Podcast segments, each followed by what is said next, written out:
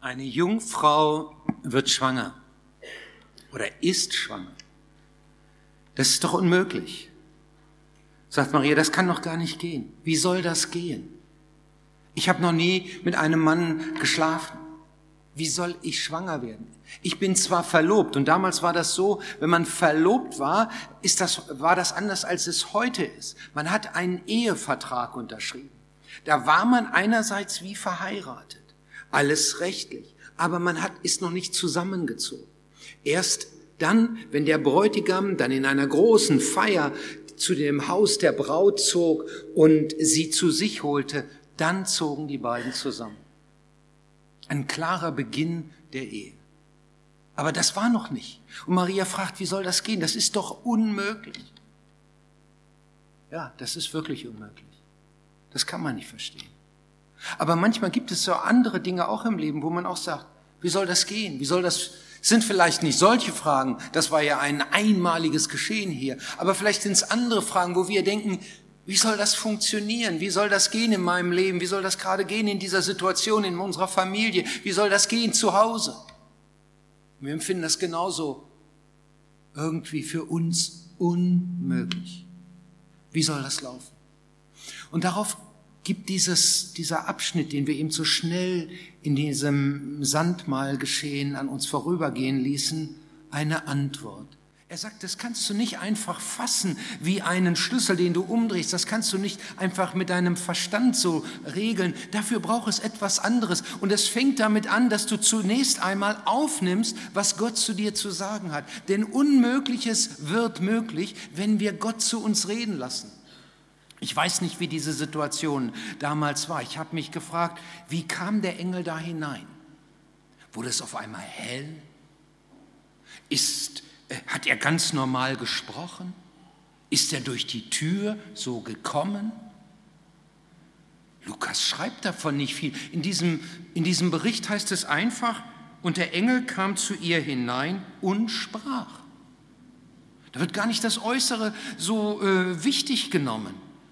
Äh, wir haben ja heute eine Tendenz, dass wir das Äußere sehr wichtig nehmen. Und äh, auch unter uns Frommen vielleicht viel mehr von den äh, Dingen, die drumherum sind, äh, reden würden. Das war für Lukas gar nicht so entscheidend. Für ihn war etwas anderes wichtig, nämlich das, was der Engel sagte, die Botschaft, die er sagte. Und was sagt er zuerst? Er sagt zu Maria, sei gegrüßt, du Begnadete, der Herr ist mit dir. Sei gegrüßt. Dir ist eine große Gnade widerfahren. Und dann kommt diese starke äh, Zusage, Gott selbst, der Herr, will mit dir sein. Seht ihr, ich glaube, damit beginnt eigentlich das erste Reden Gottes überhaupt.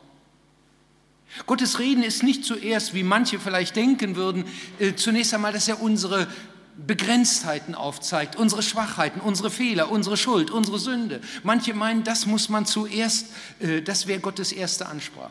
Und so reden sie auch, wenn sie den Menschen von Gott erzählen. Aber ich glaube, das ist nicht so. Das Erste, was Gott uns eigentlich zu sagen hat, ist erst einmal, dir ist Gnade widerfahren. Gott will mit dir sein. Gott will mit dir sein, Lothar. Gott will mit dir sein, Johannes. Gott will mit dir sein, Christiane. Und zwar nicht nur so als ein Wort, sodass unsere Gefühle so ein bisschen ähm, positiv gestimmt werden und in Wallung kommen. Nein, es ist was anderes mit gemeint. Der Schöpfer dieser Welt möchte gerne an deiner Seite sein. Und er möchte gerne, dass du in dem Bewusstsein lebst, dass er so dicht an deinem Leben dran ist, dass er dein Leben prägen und schützen will, dass er dich umgibt, dass er in dir ist, dass er mit dir ist. Das ist sein Wunsch. Und er hatte einen Wunsch noch dazu, dass du dazu Ja sagst. Dass du genau so lebst, dass du das sagst, jawohl, das will ich in mein Leben hineinnehmen. Als ich zum Glauben an Jesus Christus fand, da änderte sich mein Verhalten in Klassenarbeiten. Schule hat ja mit Klassenarbeiten immer zu tun, bis heute leider. Ähm, und ich hatte oft so einen Bammel. Und es war dann so, ähm, dass man dann ja die, die, die Aufgabenzettel ausgeteilt bekam. Und da war immer so dieser gespannte Moment. Ne? Du guckst auf die Aufgaben und denkst, boah, ich, die erste kapiere ich nicht, die zweite erst recht nicht, die dritte ist ja noch schwieriger. Äh, äh, wo fange ich hier überhaupt an? Und äh, nachdem ich zum Glauben gekommen war, das war in der 11. Klasse, da änderte ich den Umgang mit diesen Arbeiten. Der, man bekam dann ja das Blatt und das Erste, was ich machte, ich drehte es um, dass nur noch die Rückseite sah. Und dann nahm ich mir zwei Minuten, schloss meine Augen, faltete meine Hände und sagte, Herr, nun brauche ich deine Hilfe. Nicht so, dass ich sage, ich habe nicht gelernt, äh, kannst du mich mal vertreten oder so. Äh, aber, äh, äh, aber so in dem Sinne, alles, was ich getan habe, ich habe es wirklich versucht, gut, so wie es konnte. Das ist ja immer auch mit Auf und Abs versehen. Äh, aber nun brauche ich Ruhe, ich brauche Kraft. Vorher hatte ich immer gedacht, äh, du musst sofort anfangen, keine Minute verlieren, die Zeit ist knapp und, und, und.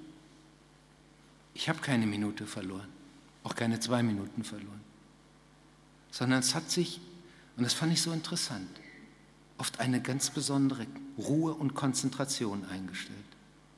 Ich könnte es auch anders sagen. Ich habe ein Stück von Gottes Mit mir sein erfahren. Ich wünsche dir, dass du Gottes Mit dir sein ebenso erfährst. Wo auch immer du gerade im Moment kämpfst, ringst, was deine Herausforderungen sind. Vielleicht die E-Mails, die du am Morgen als erstes öffnest. E-Mails sind ja, können schön sein, aber auch manchmal ganz schöne Granaten dazwischen können auch sein. Vielleicht betest du erstmal, bevor du den Computer anmachst und sagst, ich habe so viele herausfordernde Mails in meinem Geschäftsleben. Ich möchte, dass du mit mir bist, Gott. Und jetzt falte ich meine Hände bevor ich den Knopf drücke und das Gerät angeht. Das ist die Botschaft, glaube ich, die Gott uns als erstes sagen will, dass er mit uns sein will, dass er zu uns so dieses Wort direkt sagt. Ich lese jeden Tag in der Bibel mehr oder weniger. Und lass dieses Wort, damit meine ich für mich persönlich. Manchmal ist das so, dass ich einen Abschnitt lese und denke, ja, was hat er mir jetzt zu sagen? Hm, hm, hm. Ist auch nicht immer die ganz große Erleuchtung. Manchmal nehme ich nur einen Gedanken mit. Aber manchmal passiert etwas, was ich dir auch wünsche. Es wird unmittelbar. Die Aussage, der Herr ist mit dir, wird auf einmal zu, einer, zu einem Wort Gottes an mich. Ich merke, das sagst du mir gerade. Und genau das brauche ich jetzt auch. Ich brauche deine Hilfe für das, was vor uns liegt. Ich weiß nicht, wie das gehen soll.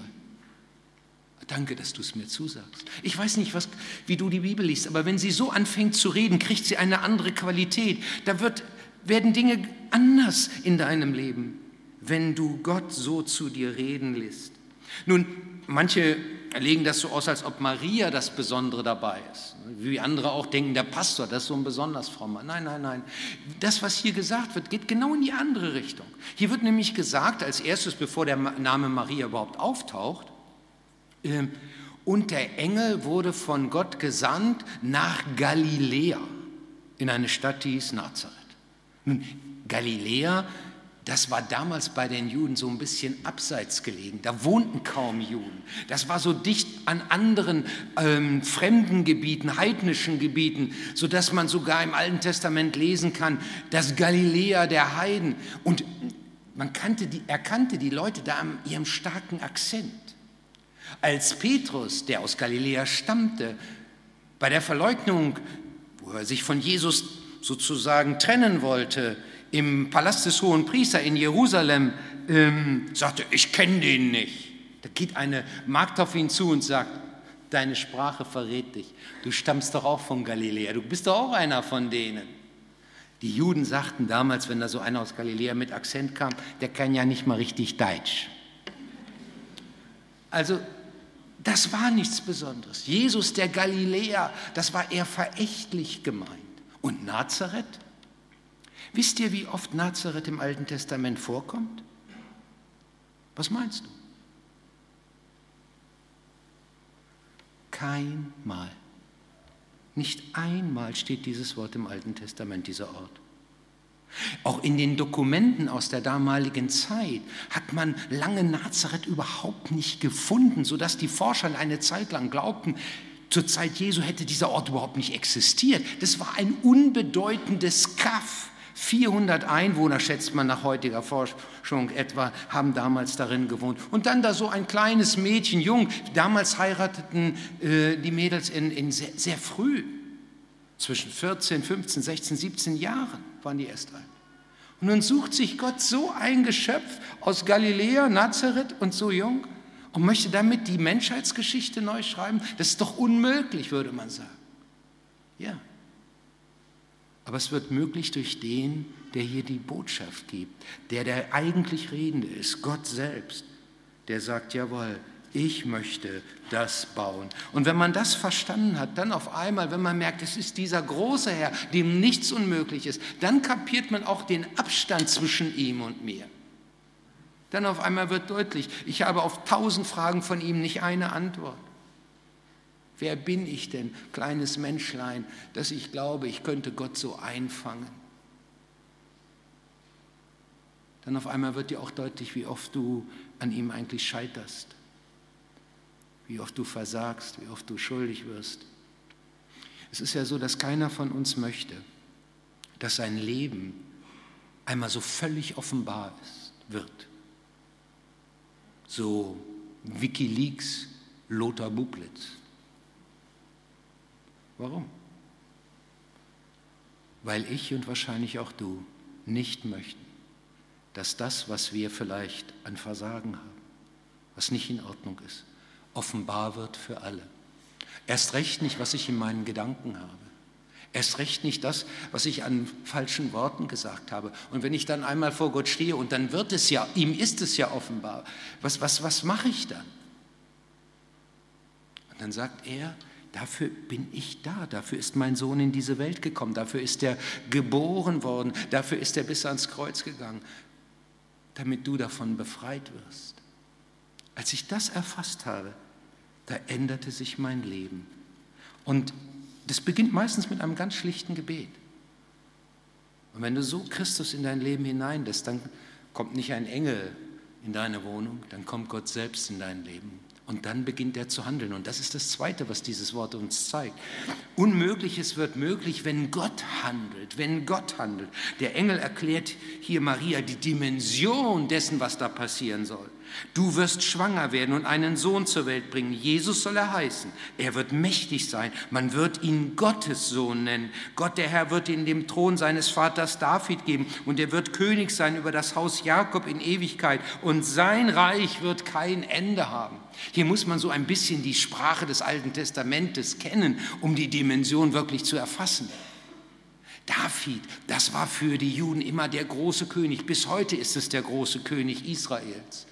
Und Davids Sohn, das war der, der dieses, was David damals angefangen hatte, nun vollenden sollte, ein ewiges Friedensreich. Seit Jahrhunderten warteten sie darauf, ja fast ein Jahrtausend erwarteten sie, dass endlich einmal das eintritt, was die Propheten geweissagt hatten, vorhergesagt hatten.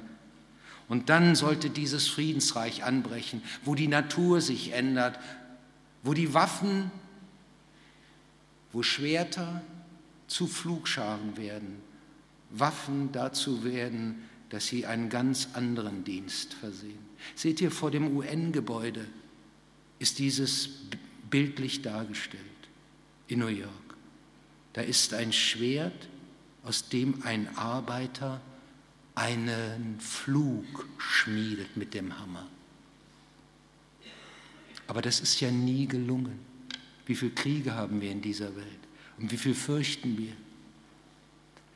Der, der das schmiedet, ist Gott selbst. Er muss handeln. Und dann, dann beginnt sein neues Reich, zu dem wir unterwegs sind. Und das beginnt zunächst einmal klein, so wie damals mit einem Kind. Was hat denn Maria Großartiges erlebt? Zunächst wird einfach nur gesagt, du wirst schwanger werden. Und das war für sie alles andere als eine schöne Schwangerschaft. Das kann man doch keinem erzählen, ich bin vom Heiligen Geist schwanger. Das gibt es doch nicht. Das, hat, das zeigt auch ein anderer Bericht im Neuen Testament. Die hat es Josef nicht gesagt. Weil sie dachte, wenn ich das Josef sage, dann ist vorbei mit uns. Und so braucht Josef einen Extrabesuch. Ein Engel kommt zu ihm und sagt, du, du merkst, was bei Maria los ist. Du siehst ihren Bauch. Du, verlass sie nicht. Josef hat nämlich gemerkt, was da abging. Das berichtet Matthäus. Und er sagte sich dann, die muss mit einem anderen geschlafen haben. Und dann dann will ich sie aber nicht bloßstellen in aller Öffentlichkeit. Ich löse die Verlobung und dann kann sie schnell eine andere Verlobung eingehen mit jemandem und dann sieht es so aus, als ob das Kind von dem stammt. Er wollte sich nicht bloßstellen.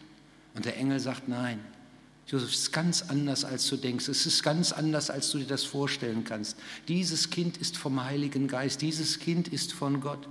Nun sagst du, das kann ich einfach nicht glauben. Das ist mir zu fremd.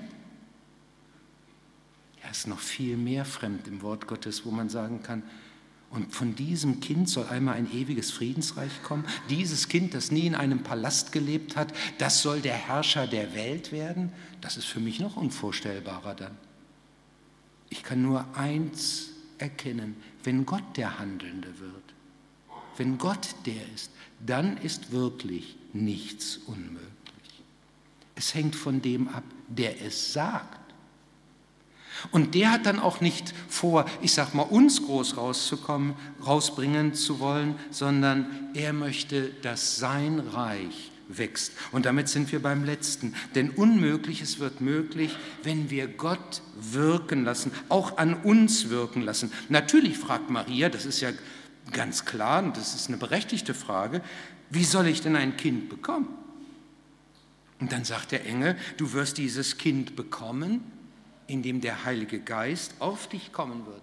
Nun, das kannst du hören und du kannst sagen, das will ich glauben, das will ich glauben, das will ich glauben. Das kannst du dir hundertmal sagen, aber es fällt dir trotzdem schwer. Und was macht der Engel dann? Er sagt, ich kenne dich. Ich weiß, dass du das nicht so einfach glauben kannst. Ich sage dir jetzt was anderes. Deine Verwandte, Elisabeth, die ist ja nun schon viel älter. Die ist ja schon so alt, dass man, die haben sich immer ein Kind gewünscht, Elisabeth und Zacharias, deine Verwandten. Haben nie ein Kind bekommen. Es ist ja schon so, dass man sagte, Elisabeth die Unfruchtbare. Das ist also eine sehr demütigende Bezeichnung eigentlich. Und du, sie hat sich jetzt im Haus zurückgehalten. Sie ist nicht mehr in der Öffentlichkeit so gewesen. Aber sie ist bereits im sechsten Monat schwanger. Was macht Gott? Er zeigt ihr etwas anderes, wo bereits etwas geschehen ist, was die Vorstellungswelt von Maria völlig übersteigt. Und die sagt, was? Das ist passiert? So wie Gott uns manchmal kleine Ermutigungen gibt auf dem Weg, wo wir sehen, boah, hätte ich nie geglaubt, dass das passiert. Und er macht es, damit du nicht unterwegs aufgibst damit du in der Situation, in der du gerade stehst, nicht sagst, ach, hat doch alles sowieso keinen Sinn. Was bete ich denn noch? Dann kommt so etwas hinein und es hat nur ein Ziel, uns auf dem Weg zu ihm zu erhalten. Denn er hat Sehnsucht nach uns. Sehnsucht nach jedem Einzelnen von uns. Er möchte nicht in, der Ewigkeit ohne uns sein. Er möchte, dass wir dabei sind. Er möchte an uns wirken und für uns wirken. Und dann sagt Maria, mir geschehe, was du gesagt hast. Das ist interessant. Da kommt keine Aktion. Sie sagt einfach nur mal, mir geschehe, was du gesagt hast. Wir denken ja oft, dass in dem Moment, wo wir uns auf Gott einlassen, wir jetzt was Besonderes machen müssten. Aber das ist gar nicht hier der Fall. Es wird einfach nur gesagt, mir geschehe, wie du gesagt hast. Ich bin des Herrn Magd, übersetzt Luther. Aber da steht eigentlich wörtlich, ich bin die Sklavin des Herrn. Ich bin die Sklavin des Herrn. Was hat ein Sklave damals zu melden? Nichts. Er war von seinem Herrn abhängig. Und so sagt sie, ich erkläre mich freiwillig abhängig von meinem Herrn. Würdest du das auch sagen? Würdest du es sagen wollen? Ich möchte mich ihm ganz unterstellen. Es ist ein Blankoscheck, den ich Gott erteile für mein Leben. Das betrifft nicht nur das, das Handeln, Zulassen, das betrifft auch sein Wirken an unserem Innersten, an unserem Wollen, an unserem Denken, an unserem Fühlen und Handeln, dann eben zum Schluss. Aber dass ich zunächst einmal sage, Herr, mach, du mit meinem Leben und mit mir und meiner Persönlichkeit das, was dir wichtig ist. Mir geschehe, wie du gesagt hast. Ich mache das manchmal, besonders wenn ich vor Predigten stehe, dass ich Gott einfach sage, du kennst mich, weißt genau, wer ich bin. Vor dir kann ich mich nicht verstecken und will ich es auch nicht. Es tut mir leid, dass ich da und dort versagt habe. Ich bitte dich, vergib mir. Und ich bitte dich, füll mein Leben. Mach du daraus etwas, was du haben möchtest. Wenn du das zum ersten Mal machst, dann ändert sich dein Leben. Dann kommt Gott selbst hinein. Dann erlebst du ähnliches wie Maria. Nun, was hat Maria eigentlich erlebt? Lasst uns das mal kurz anschauen. Das Erste, was deutlich wurde, ist, der Herr ist mit dir, Maria. Gott ist mit dir. Das ist die erste Zusage, die sie hört. Du musst dein Leben nicht mehr allein leben. Alles, was jetzt kommt, da ist Gott in besonderer Weise mit dir. Es ist die Zusage der Liebe Gottes, der Zuwendung Gottes. Und dann Marias Reaktion. Sie erschrickt, weil sie auf einmal begreift, was? Der, auf den wir seit fast tausend Jahren warten, der soll durch mich in die Welt kommen. Gott will mit mir etwas Besonderes machen. Er spricht mich als eine Begnadete an. Wie soll das gehen? Ich, ich, ich, bin, noch, ich bin noch nicht die Richtige dafür. So wie wir auch erschrecken, wenn wir auf einmal merken, wer wir sind, wozu wir imstande sind. Ich habe das übrigens am stärksten erst erlebt, kann ich mal hier so auch sagen, als ich frisch verheiratet war. Ein bisschen auch schon in der Verlobungszeit. Ich mir manchmal geschämt habe, wozu ich imstande bin, den Menschen, den ich so liebe, zu verletzen. Aber so ist das auch später mit Gott, den du liebst und du kannst ihn trotzdem verletzen. Und da erschrickst du vor dir selbst. Du begreifst auf einmal, das, das passt fast nicht zusammen. Und trotzdem sagt Gott zu ihr, du wirst Gottes Sohn gebären. Du wirst meinen Sohn zur Welt bringen. Denn der ist die Rettung der Welt und auch für dich. Und Maria fragt, wie soll das geschehen? Jetzt steht, stellt sie diese Frage. Und wenn wir das auf uns übertragen, dann merken wir, das ist genau bei uns gleich. Denn dann steht da als erstes, Gott liebt mich. Das ist die Aussage, mit der alles beginnt. Jetzt aber nicht so, so, das klingt manchmal so flach. Ich weiß nicht, wie man das. Es heißt einfach, Gott ist mit ganzem Herzen auf meiner Seite und wendet sich mir ganz zu. Und dann weiß ich auch, wo ich versagt habe. Ich habe gesündigt. Wenn man das nicht nur für sich selbst so festhält, dass man sagt, ja, ich bin halt ein Sünder, passiert, jeder Mensch ist ja auch nicht ganz, ist ja keiner perfekt, keiner vollkommen. Nein, wenn man auf einmal es Gott gegenüber sagt, ich habe gesündigt und es tut mir leid und ich will dir auch konkret sagen, was ich besonders vor Augen habe und ich bitte dich dafür um Vergebung, dann kriegt das eine andere Dimension. So ein Gebet der, der Umkehr wird es dann.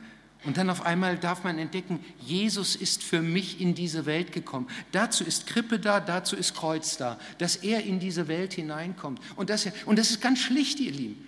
Die Botschaft von Jesus ist eigentlich eine ganz schlichte Botschaft, so wie wir sie hier da vorne gerade sehen. Und die einzige Frage, die jetzt offen bleibt, ist, will ich, willst du mit Jesus leben? Ich möchte dir heute, wenn du das noch nie getan hast, dazu die Chance geben. Vielleicht möchtest du das einmal so festmachen, weil du es nie festgemacht hast. Du hast, findest hier, das ist alles irgendwie eine coole Sache mit den Gottesdiensten hier so und so, aber äh, im Großen und Ganzen kannst du das auch so nachvollziehen, aber es hat noch nicht Klick gemacht bei dir. Wie wäre es, wenn es heute Klick macht? Ich möchte dir ein Gebet vorstellen, mit dem es beginnen könnte. Ich lese es einmal vor und du siehst es hier vorne an der Screen. Herr Jesus Christus, ich danke dir, dass du mich liebst und das Beste für mein Leben willst. Mir ist klar geworden, dass ich bisher ohne dich gelebt habe. Das tut mir aufrichtig leid. Danke, Herr Jesus Christus, dass du meinen Alleingang und all meine Sünden vergeben kannst, weil du für mich gestorben und auferstanden bist. Ich will dir vertrauen und bitte dich, komm in mein Leben, sei mein Erlöser und Herr. Ich will mit dir ein neues Leben beginnen. Lass mich deine Liebe erfahren und deine guten Absichten für mein Leben erkennen. Amen. So lautet dieses einfache Gebet. Und ich möchte einfach jetzt in diesen Raum hineinfragen, hast du so schon mal mit Gott geredet? Hast du ihm das schon einmal so erklärt? Wenn nicht, möchte ich dir die Chance geben, das jetzt zu tun.